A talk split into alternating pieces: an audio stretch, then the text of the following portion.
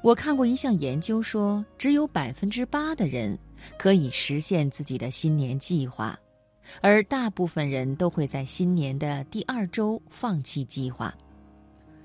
我们那么渴望自律，却也那么容易放弃。今天晚上，我就先和朋友们一起来分享一篇文章，关于自律，百分之八十的人都理解错了，摘自人民日报微信公众号。不知道你有没有这样的经历：越想戒掉的垃圾食品，越会在自己的舌尖回味；睡前越提醒自己不该刷朋友圈、微博，越会刷到停不下来。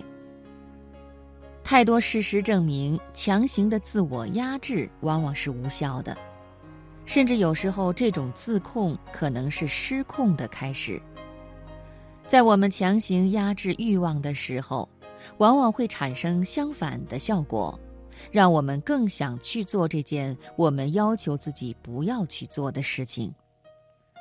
我们很多时候做不到长久的自律，恰恰是因为我们对自己压制的太狠，消耗掉了我们的意志力。我有个闺蜜办理了五年的健身卡，据说比很多三年的健身卡都便宜。办完卡以后。他再也没去过那家健身房，甚至忘记了自己还有这么一张卡。卖时间长而且算下来相对便宜的年卡，是健身房的惯有招数。但对我们来说，如果你也下意识觉得这卡那么便宜的时候，就是在暗暗给自己的行为贴上了一张便宜的标签。如果你把自己的自律从一开始就贬低的如此廉价，那么你心里就会默认自己接下来的坚持一样低廉。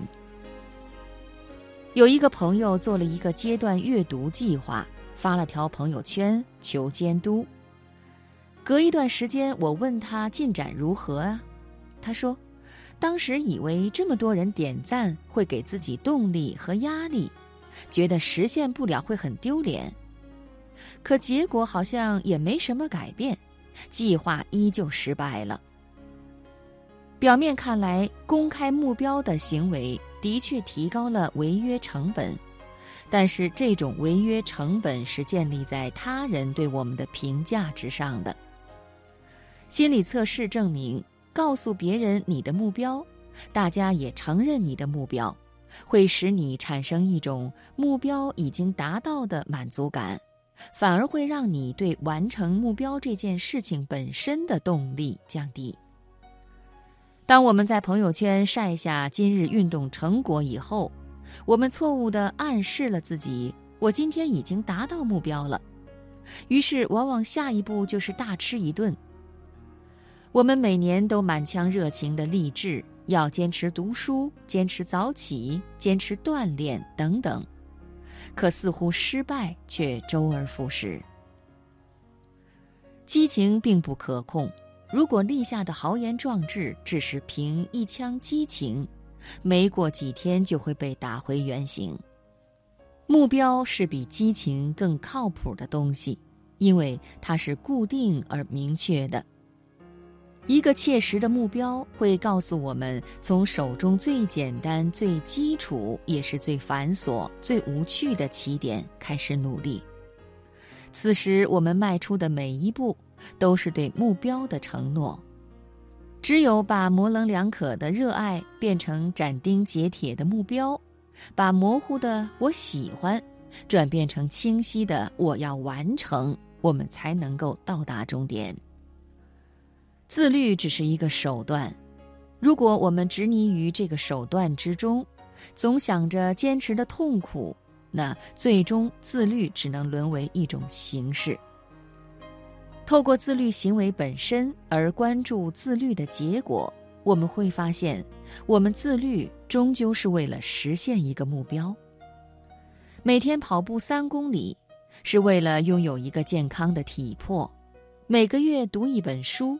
是为了让自己更多的了解这个世界。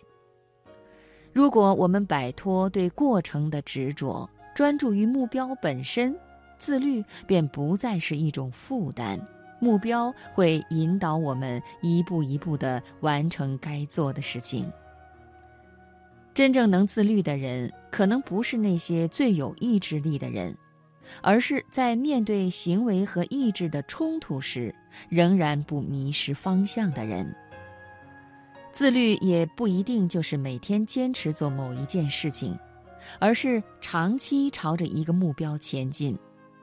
把实现目标需要做的事情当成自己的习惯，哪怕累了要歇一会儿也没关系，只要你坚持自己的方向，养足精神后，依然可以所向披靡。